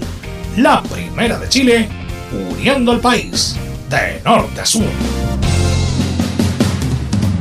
14 con 28. Y vamos a rápidamente y de corrido a los muchachos para que estén atentos nuestros reporteros con, pues nos queda media hora solamente. Vamos con Colo Colo y el triunfo ayer importante en Palestino en la cisterna, Nicolás Gatica.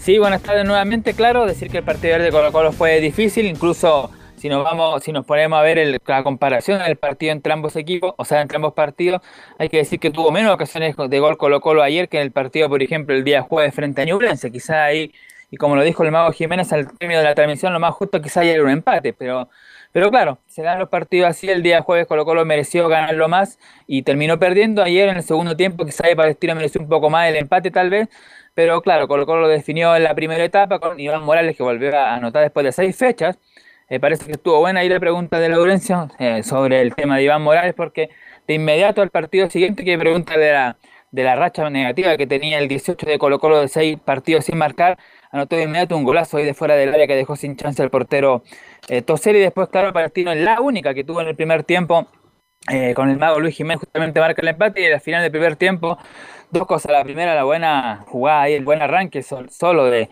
Solari, eludiendo rivales, y le cometió la falta cerca del área. Y después, claro, el remate de zurda de Leonardo el Colo Gil dejando parado a Toselli. Segundo gol que le marca a Toselli y a Palestino. Recordemos que la primera rueda también le hizo un gol de tiro libre, aunque esa oportunidad no sirvió porque Colo Colo perdió, pero ayer fue justamente el triunfo definitivo. También marcó otro tiro libre Audax, otro a, O'Higgins, recordemos también. Así que lleva cuatro de tiro libre y cinco en total, un par de goles más que lleva por ahí. Así que una buena campaña del Colo Gil y de Iván Morales, que son los que marcaron la diferencia en el día de ayer, como dato, bueno, a los 80 minutos o 35 en la segunda parte, tuvo su debut el delantero venezolano Cristian Santos, que obviamente no la tocó por la, un poco por la contingencia que decidió de que colocó el segundo tiempo se dedicó más a administrar la ventaja por, por el tema del cansancio y la cancha. y obviamente fue poco lo que pudo participar el venezolano.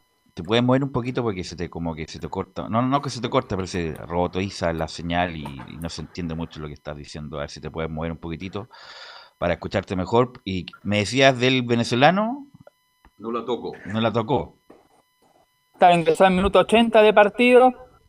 Y bueno, prácticamente fue difícil porque en, en general el equipo de medio campo hacia arriba no, no estuvo muy participativo en el segundo tiempo. Creo que le dio, como dijimos, la, la iniciativa a, a Palestino por un poco por la cancha. De hecho, lo vamos a escuchar de inmediato el Colo Gil que, que explica ahí la razón un poco por, por el tema de la cancha. También el que había jugado Colo Colo el día jueves, la seguidilla de partido, a comparación de Palestino, que tuvo libre la semana, entonces tuvo más tiempo para preparar el partido. Entonces, obviamente, por la- por el- en ese tema la tocó poco Santos. Tuvo una ocasión, pero fue un pase muy largo que le dieron ahí, que no pudo hacer mucho. En líneas generales, la participación de Colo Colo fue, fue positiva en el día, sobre todo en el tema defensivo más que ofensivo. No, el triunfo era muy importante. Eh, Venía Católica, Camilo, va a ser la lucha entre Católica, y con todo el respeto a Calera y al Audax. Sí, Audax está haciendo un campañona, pero la lucha va a ser entre Colo Colo y Católica, y era muy importante, una cancha difícil. Esa cancha ha mejorado la cisterna, ha mejorado, han hecho Muchísimo. un trabajo, Sí. pero nunca ha sido buena del todo. ¿Para qué estamos con cosas? No sé qué, algo pasa con la semilla, ese pasto. En en estos últimos tres años ha mejorado mucho, no cabe duda. Es, es muy distinta esta cancha de la cisterna hace 10 años. Perfecto, ha mejorado mucho la cancha, pero falta todavía para llegar a un estándar internacional competente, la cancha de cisterna. Y en una cancha difícil, Camilo, sacó adelante este partido eh, que donde Palestino siempre va a ser difícil. Una cancha difícil, yo creo que más la hora también, más que la, la cancha. Ayer hacía más, bueno, tampoco era el día más caluroso, pero, pero igual se juntan los factores. Pero Colo Colo fue, fue más, por sobre todo el primer tiempo. Palestino no, no llegó nunca. Creo que una vez al arco de. Y además de corre, Cortés. mucho, corre viento en esa cancha Sí. porque tiene una cuestión que es la autopista. La autopista está al lado, hay mucho vehículo, tiene que ver. eh, corre mucho viento en algún momento de la tarde, entonces es difícil jugar.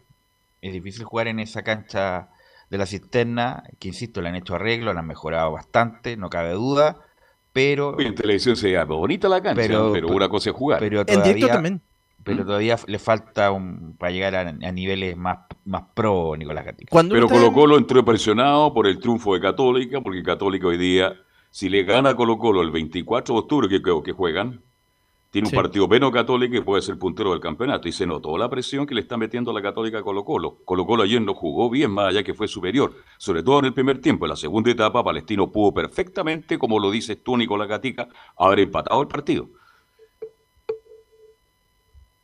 Sí, tuvo algunas eh, ocasiones más en el segundo tiempo, el equipo de Palestino para haber empatado, pero también un poco la, la impericia del delantero y en cierta forma la- el buen trabajo defensivo. De hecho, vamos a escuchar a, Quinteros cómo analiza el trabajo tanto de César Fuentes, que lo decíamos nosotros, y una de las chances que tenía el técnico Quinteros era justamente para la ausencia de Emiliano Amor y de Matías Saldía, que no llegó para ese partido, que César Fuentes jugara de central junto a eh, el, el uruguayo Falcón y finalmente lo hizo de buena manera. Pero vamos a escuchar ya, por supuesto, en- por el tiempo de reacciones, vamos a escuchar al Colo Gil, que nuevamente fue elegido la figura del partido, más, allá que además marcó el gol del triunfo definitivo.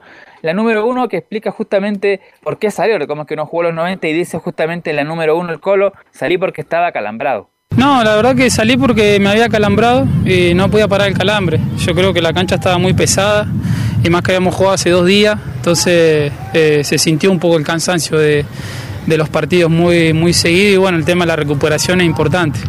Eh, lo bueno es que lo que pudieron entrar también hicieron bien las cosas y pudimos sostener el ritmo y bueno, y pudimos ganar. Y la última del Colo Gil, que tiene que ver justamente con el partido mismo, dice la número 2, el bajón en el segundo tiempo. Por ahí ellos en el segundo tiempo eh, nos quitaron eh, el balón, jugaron un poco mejor, pero siempre estuvimos ordenados. Eso es importante. También los equipos juegan y más en esta cancha, un rival difícil que también necesitaba sumar.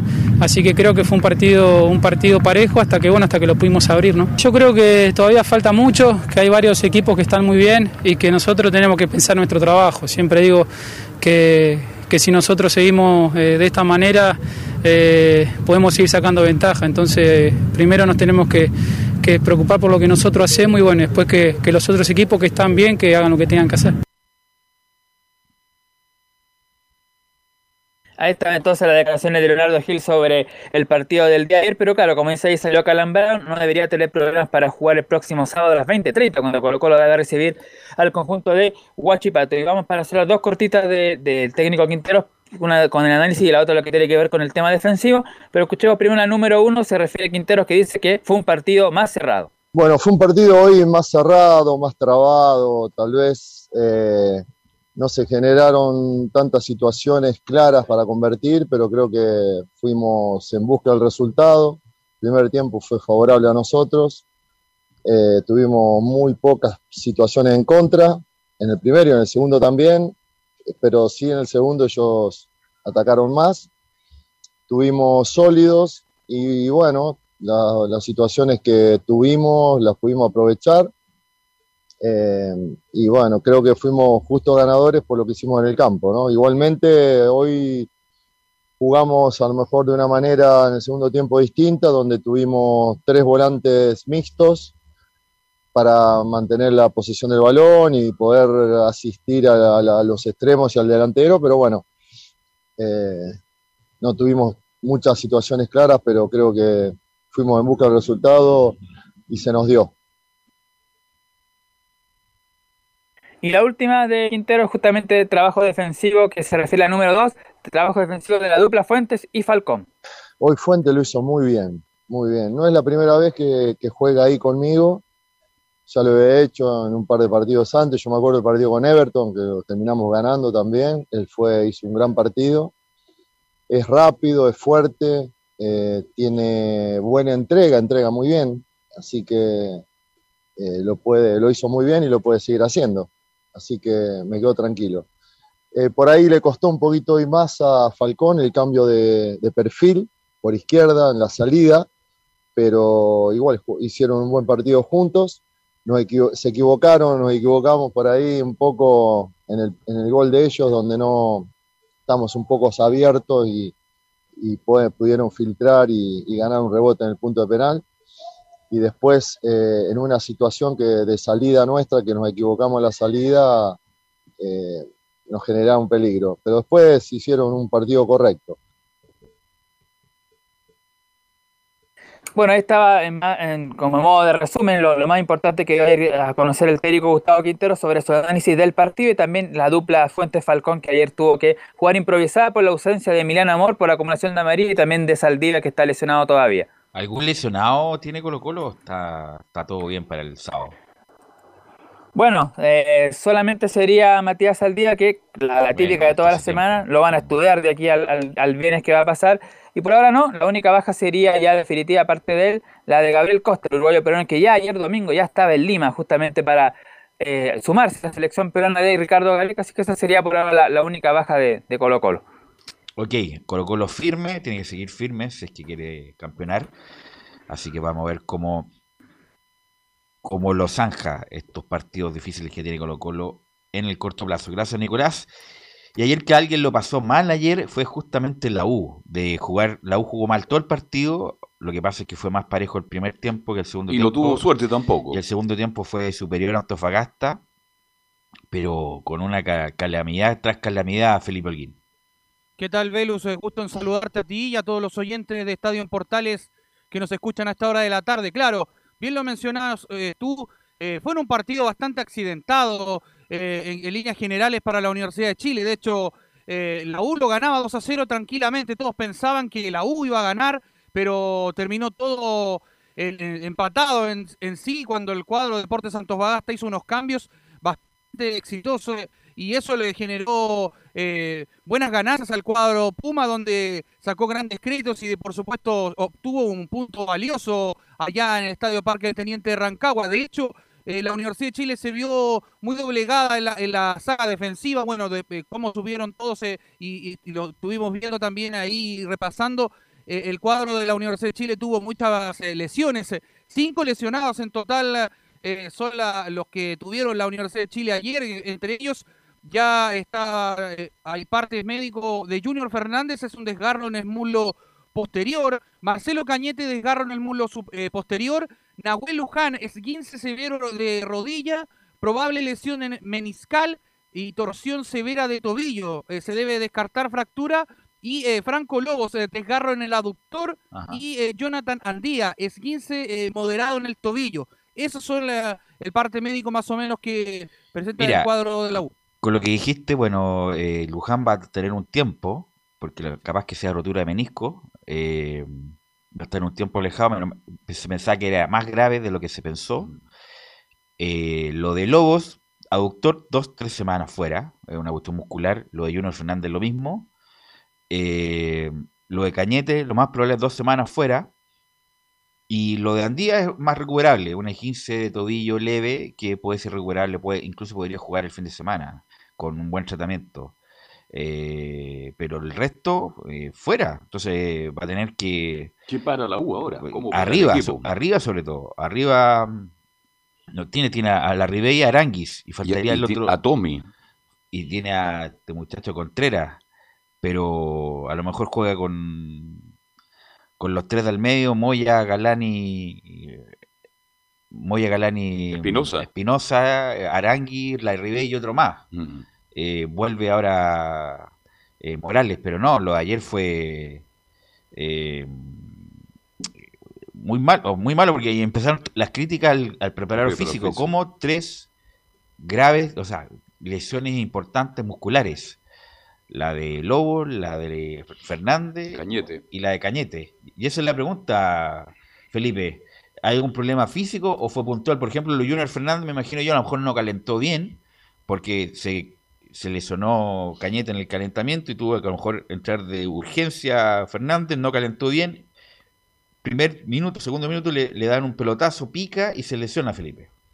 Sí, de hecho, eh, el, el Hugo Valencia se le preguntó también en conferencia de prensa al respecto de todo esto que pasó con los lesionados eh, y, todo lo que ocurrió. ¿Qué parece si pasamos a revisar por honor al tiempo las primeras declaraciones del juego donde dice terminamos empatando un partido donde teníamos otra expectativa?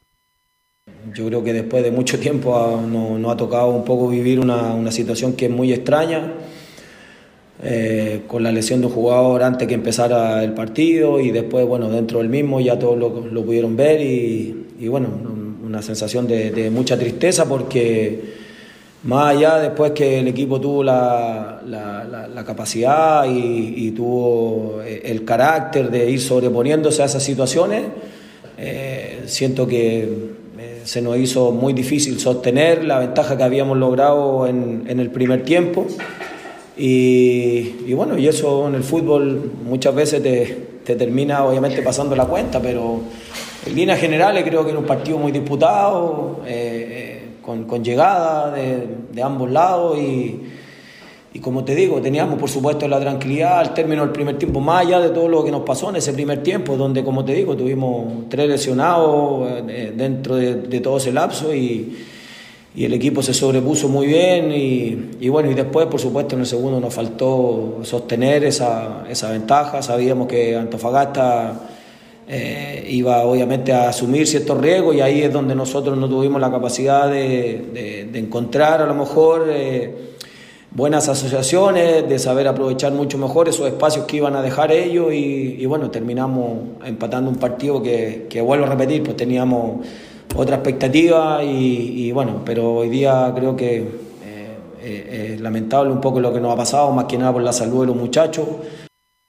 Independiente del problema de las lesiones, pero igual la U pudo haberlo manejado mejor, 2-0. Insisto, siempre digo lo mismo, la U se metió en su propia área para defender en vez de salir un poco más adelante, a pesar de los buenos cambios posicionales que hizo Rebeco, que cambió Uribe de derecha a izquierda y no le permitió un día la pasada, eh, donde Galani, Espinosa le costó mucho salir, eh, tuvo antes del empate un Arangui, un Arangui, la única que tuvo como opción de gol, y después del 2 a 2 como que se soltó la U, se desató y fue a buscar en busca del... del- Con 10 jugó mejor. Claro, y ahí tuvo el palo de Espinosa, tuvo el remate de Arangui, eh, un gol alunado de Arias, eh, pero siempre muy, muy, muy circunspecto, muy contenido, y, y estos rivales, entre comillas, son los que la U debería ganarle, porque son iguales o, o inferiores, eh, a pesar de que Antofagasta tiene buenos jugadores, pero, pero, pero puntos perdidos y los va, los va a lamentar para alguna Copa Internacional, Felipe. Sí, y al respecto de los puntos perdidos, de todo esto que pasó, eh, un partido bastante accidentado, como lo mencionaba, pasemos a escuchar rápidamente la segunda declaración del huevo Esteban Valencia, donde dice, nos desconcentramos y nos costó los dos puntos. La idea era, era entrar con, con un objetivo primero de, de tener el control del partido, de, de sostener un, mucho mejor lo de la solidez defensiva, que, que, es algo que nos viene, nos viene costando muy caro en los últimos partidos y, y siento que en esa situación, por supuesto que el equipo, el equipo respondió más allá de lo que obviamente fue generando, fue generando Antofagasta y, y no, no, recuerdo tampoco tantas ocasiones del rival para, para con nuestro arco en el primer tiempo. Y en ese acomodo creo que el equipo, por supuesto, fue encontrando eh, situaciones del juego que, por supuesto, fueron permitiendo ir, ir generando algunas situaciones a, a, hacia el arco de, de González. Y, bueno, como te digo, o sea, yo creo que era impensado de todo lo, de, después de todo lo que habíamos vivido dentro de ese primer tiempo que, nos pudiésemos ir con una ventaja muy favorable y que el objetivo, por supuesto, era sostenerla en el segundo tiempo. Y ahí es donde, bueno, eh, más allá de, de, que tuvimos que ir haciendo algunas modificaciones y algunos cambios, eh, siento que el equipo eh, perdió obviamente el tema de la pelota, dejamos le cedimos demasiado el control al, al, al rival y, y, más allá que nosotros obviamente estábamos bien posesionados, estábamos manteniendo un poco esa ventaja, no, no pudimos y, y, y, en un par de circunstancias obviamente nos desconcentramos y nos costó, nos costó, nos costaron dos puntos, entonces... Ahí estaban las declaraciones del huevo Esteban Valencia Velus, eh, muchachos, ya para cerrar el informe vuelven a la citación Camilo Moya para enfrentar a Everton de Viña del Mar el día sábado y eh, Marcelo Chelo Morales y no descarten que puedan aparecer Brandon Cortés, Tomás Rodríguez, José Gatica, Simón Contreras y Darío Osorio. Sí, lo más probable es que aparezcan, o por lo menos en la citación. Tommy va a estar, va a estar en la banca por último. Con tanta baja, obviamente que van a estar. Así que eh, y el partido me fue mejorado de áreas con Osvaldo, pero todavía no está en el nivel anteriores, no. anteriores al clásico, que venían jugando bien. Parece que lo sintieron. Eh, y Sandoval, Sandoval le queda una fecha todavía con Everton porque se nota la ausencia de Sandoval, ¿eh? a pesar del error que cometió. El más ordenadito en el medio. Pero el hombre que inicia el, el, buen juego, entre comillas, de la UE es Sandoval. Así que el problema es de arriba, el problema de arriba y ahí va a tener que definirlo el huevo Valencia. Ayer siempre, cámaras siempre todo el rato para Rollero, que, que, bueno que haya visto este partido para ver lo que es la UMA en el sentido de la, la desgracia eh, últimamente. Eh, y bueno, yo creo que el huevo completa su periodo a fin de año y va a tener que seguir en las divisiones inferiores. Gracias, sí. Y ahí arriba, Asadi, por ejemplo, que entró. Que... Asadi, mira, Asadi ¿Sí? tiene cositas, por supuesto, pero ¿Ya? fue muy fue muy lagunero, Pero, sí. muy lagunero, buen jugador, eh, rapidito, encarador, se limpia bien a, a sus rivales. Ojalá uno está pidiendo demasiado, ¿eh? pero uno espera como que fuera más constante. Pero, y Asai yo creo que también tiene chances, justamente como tú bien dices, chances de, de, de jugar. Ahora actualizan la información de, de, Luján, no fue tan grave, solamente un E15 grave, no, E15 importante de tobillo, pero eso es tratable en el, claro. en, el, en el mediano plazo o en el corto plazo, así que... En el pronóstico que nos daba eh, nuestro colega ayer era para pensar, ¿no? Pero, Sebastián incluso, Falcini. La, incluso la imagen era muy eh, imponente, sí, la imagen, pues, porque, el, porque sí. se dobló la rodilla y el tobillo, entonces era como, wow, eh, algo grave pasó. Menos mal que no fue así. Eh, pero un buen nombre a Sadi, el punto es que, bueno, hay que darle más minutos a Lucas Asadi. Gracias, Felipe, y vamos con. Belén. Vamos con Belén Hernández Belén para Hernández, que nos comente el gran triunfo de la Católica y ese golazo, ¿eh? un golazo de San Pedro y Belén Hernández. Buenas tardes. Muy buenas tardes, Velus, y a todos los que nos están escuchando hasta ahora en Estadio Portales.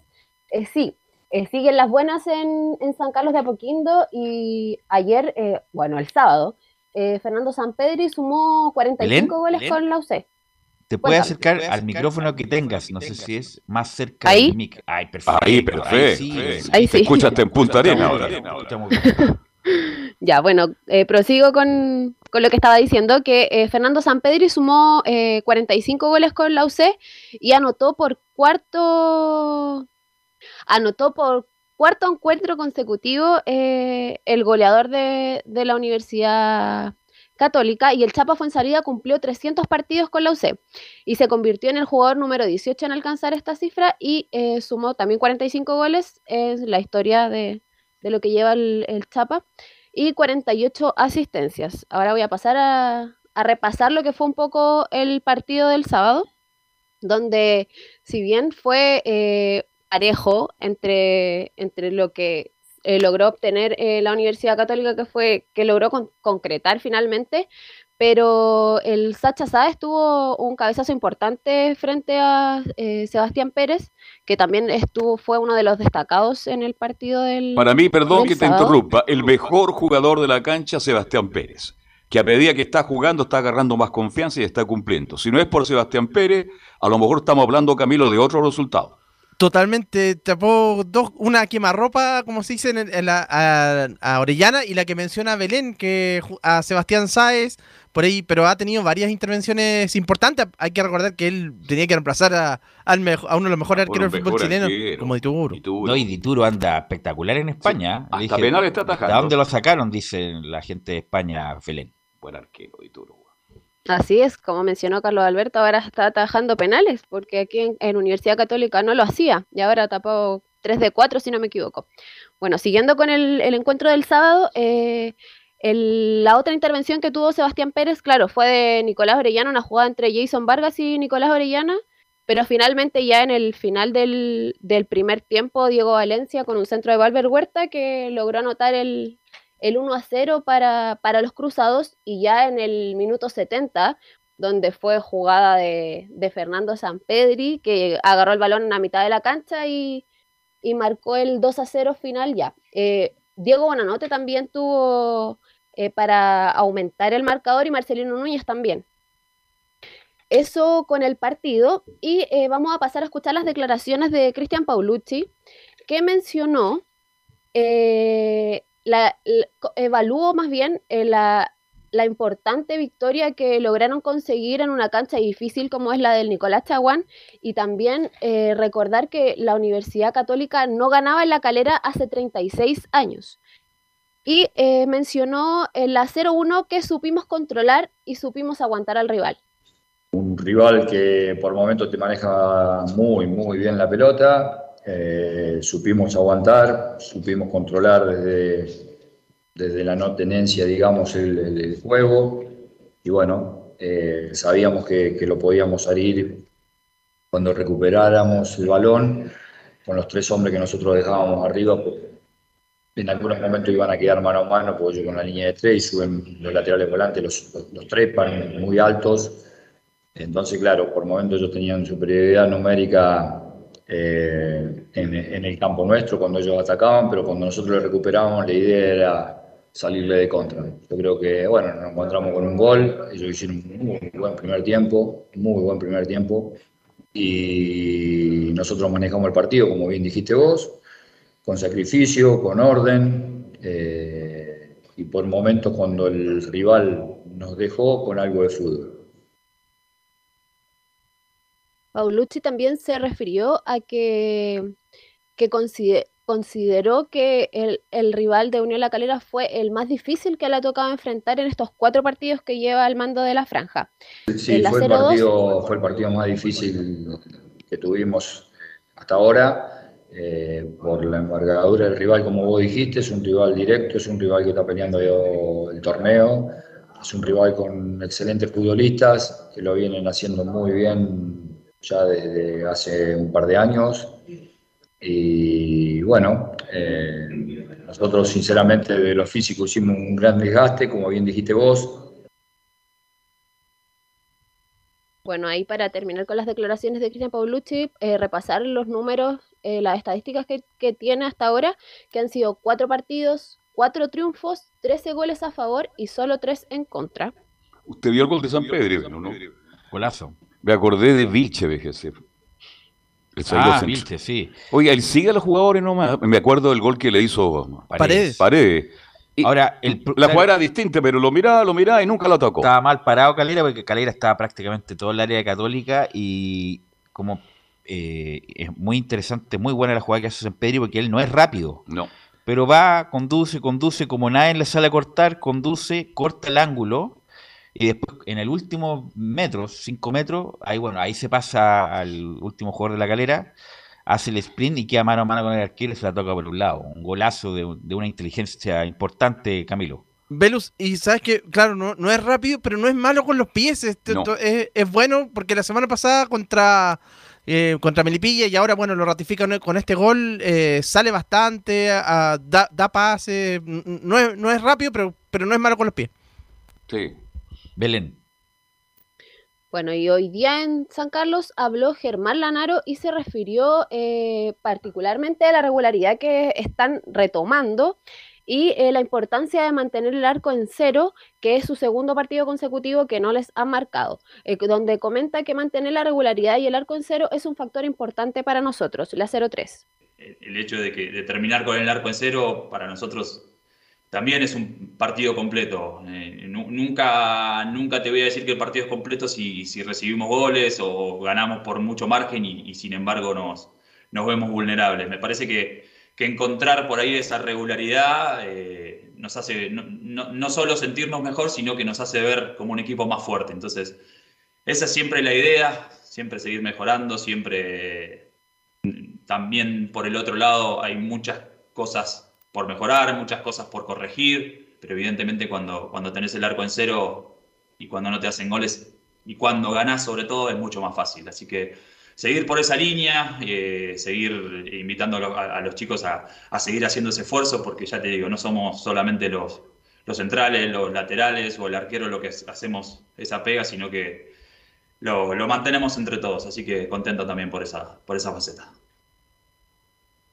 Bueno, ya pasando al, próximo rival que va a enfrentar eh, Universidad Católica, eh, va a llegar con 41 puntos en el segundo puesto, eh, quedaron a 5 de Colo Colo y eh, como bien lo mencioné, el miércoles a las 20.30 horas en el Estadio San Carlos de Apoquindo, la Universidad Católica se va a enfrentar a Unión Española y Germán Lanaro se refiere al próximo rival donde menciona que nos encontramos con un rival muy difícil que llega con muchos chicos al área, la 0-4.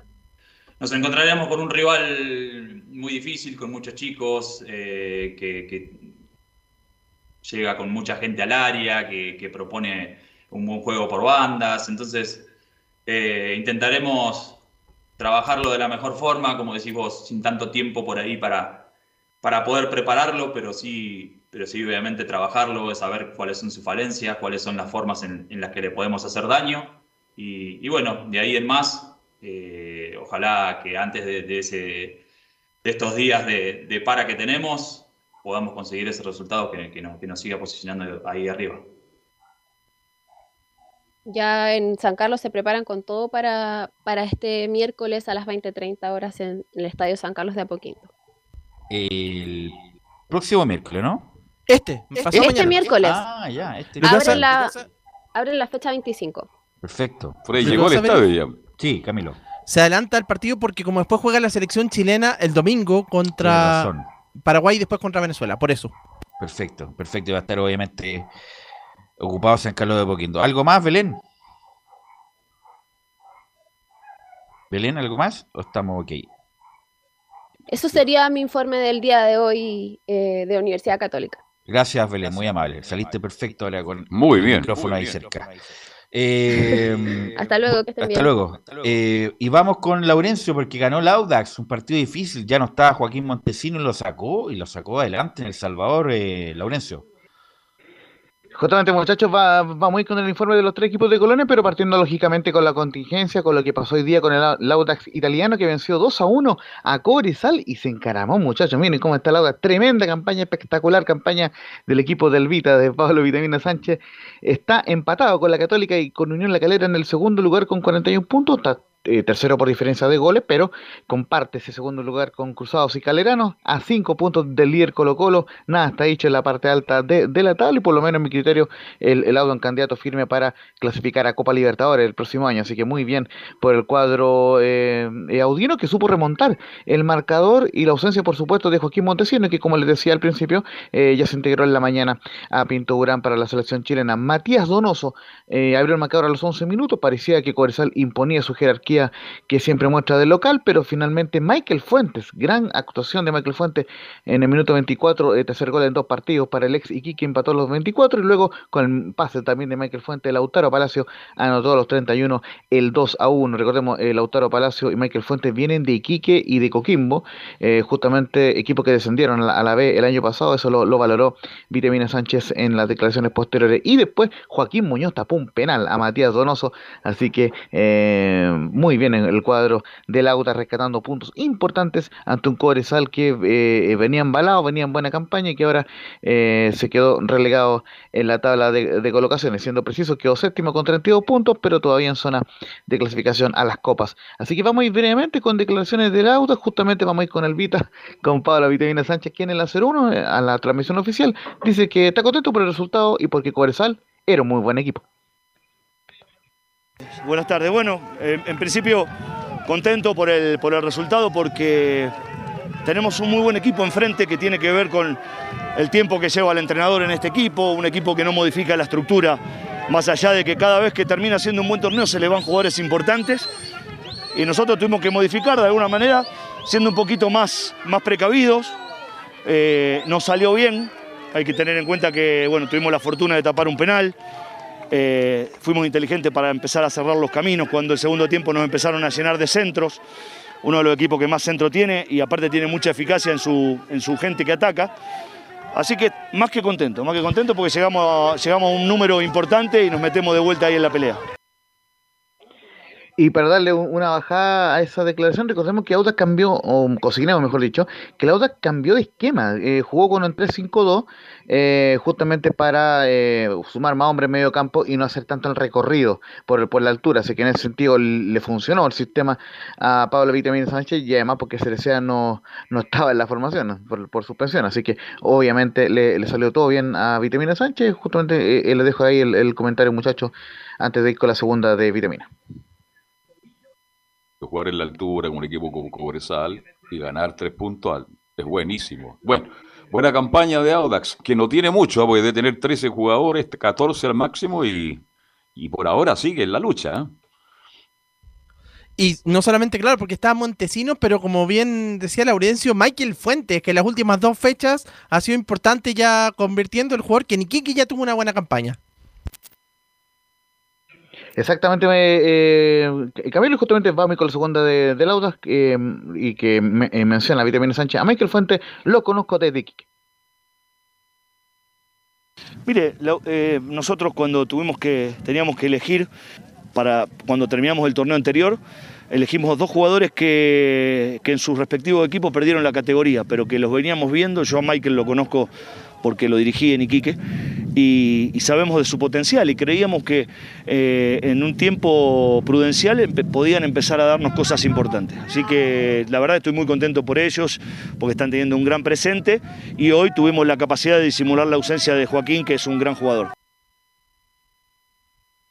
Esa era la palabra de Pablo Vitamina Sánchez, el técnico de Lauda. Recordemos, tercer lugar con 41 puntos, quedó el cuadro eh, de Lauda y se prepara para el clásico del sábado 9 ante Palestino, que van a jugar en La Pintana y no en Rancagua a las 12.30 horas. Así que eh, tendremos toda la semana para ir hablando, por supuesto, de, del sublíder o de uno de los sublíderes de nuestro fútbol. Eh, volvemos rápidamente y, y, hablamos justamente del, próximo rival de Audas, Palestino, quien perdió ante Colo Colo. Justamente ya reseñaron ustedes en el informe de, Nicolás Catica lo que ocurrió con el cuadro eh, eh, popular. También eh, tuvimos la fortuna de estar con el equipo ahí en la cancha, con, con Frey, con, con Camilo y con, y con Nicolás Catica. Y justamente em, consignamos aquí las declaraciones de Luis Jiménez, quien volvió al equipo. Recordemos que había estado ausente por una lesión en el tobillo y, marcó un gol. De hecho, el primer gol ante el cuadro, el, único gol de Palestino ante Colo Colo. Y justamente en declaraciones también a la transmisión oficial dice que estamos con un, con un gusto amargo pero me sentí bien físicamente. un gusto amargo porque creo que no, merecíamos perder. Eh, creo que Colo Colo tuvo eh, un gran gol con el de Morales, después eh, la ocasión de, Leo Gil, el segundo gol, y no hizo mucho más. creo que por ahí el resultado más justo podría haber sido un, empate. bien, bien, por suerte pude, pude jugar, hace mucho tiempo que no, que no jugaba Eh, pero me sentí bien dentro de lo que, de lo que pude. Tuve un, un golpe, o no sé si fue golpe, fue una jugada media rara, pero eh, en el primer tiempo me molestó bastante, pero por suerte pude jugar, seguir jugando y espero estar al, al, al 100 para, para los partidos de la selección. Así que muy bien por Luis Jiménez, que ya se integró a la selección chilena esta mañana. Ojo, una, una información de último minuto también emparentada con la selección. Eh, ¿Está en seria duda la posibilidad de, de que Sierra Alta juegue en, en esta selección? Eh, por lo menos lo, lo que hemos eh, podido indagar en, en, la transmisión oficial y también por otro lado, que eh, está evaluándose la convocatoria de Valver Huerta en reemplazo de Sierra Alta, que, que, no alcanzaría a llegar a la fecha de triple. Así que eso con, con, Luis Jiménez y Palestina y la selección. Y vamos también con una muy breve de, del Patograf, que dice que no hicimos un buen partido. Bueno, creo que no, no hicimos un buen partido. Eh, lo que habíamos trabajado en la semana no, no le encontramos la, la posibilidad de hacerlo. Eh, nos presionaron muy bien, más allá de eso, fue un partido bastante chato, bastante plano para ambos equipos. Creo que ninguno de los dos hizo un buen espectáculo. Y bueno, ellos claramente tuvieron eh, más acertado de cara al gol. ¿Qué tenemos que trabajar? Eh, tener la paciencia, tener la movilidad suficiente para encontrar a los volantes. Y, bueno, y como usted bien dijo, ser un equipo más decidido, de ir en búsqueda del arco rival y ir con convicción.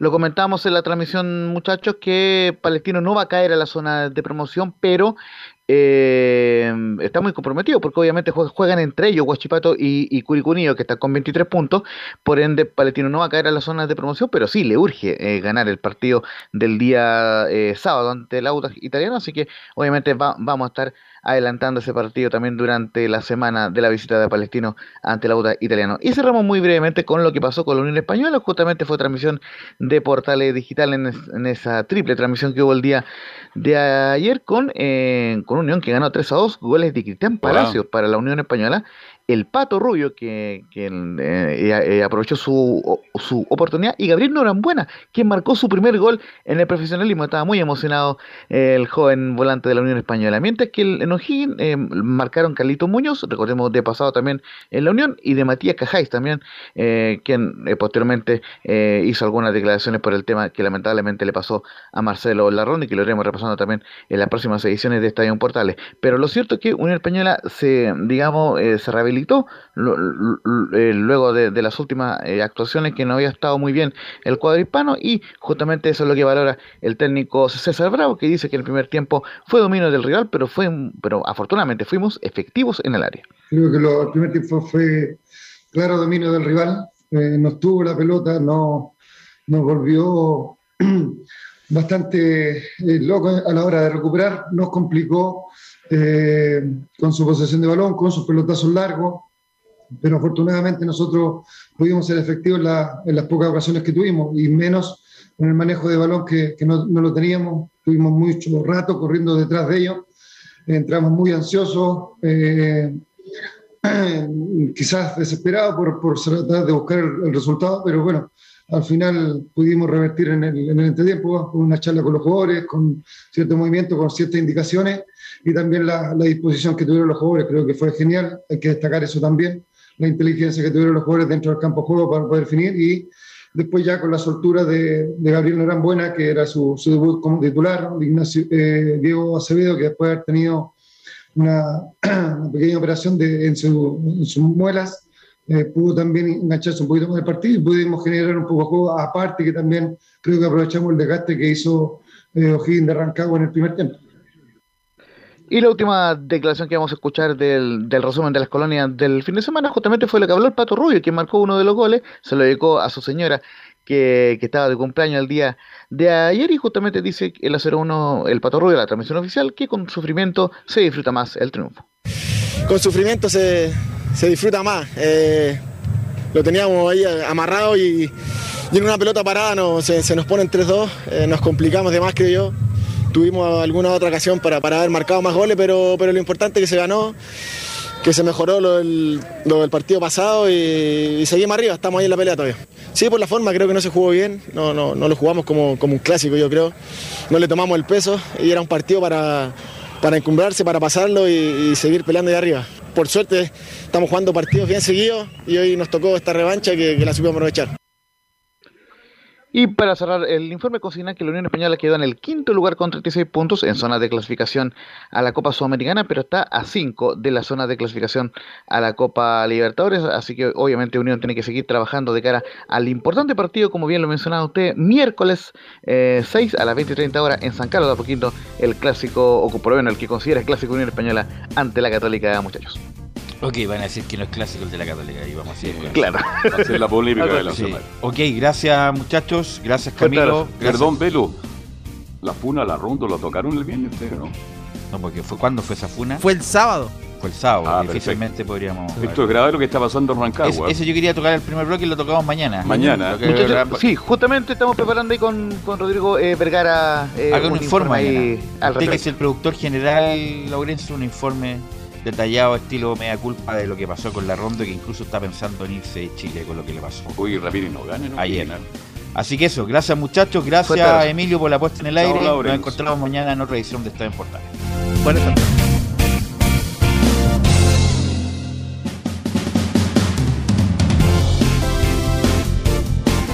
Fueron 90 minutos con toda la información deportiva. Vivimos el deporte con la pasión de los que saben. Estadio en Portales fue una presentación de Ahumada Comercial y Compañía Limitada. Expertos en termolaminados decorativos de alta presión.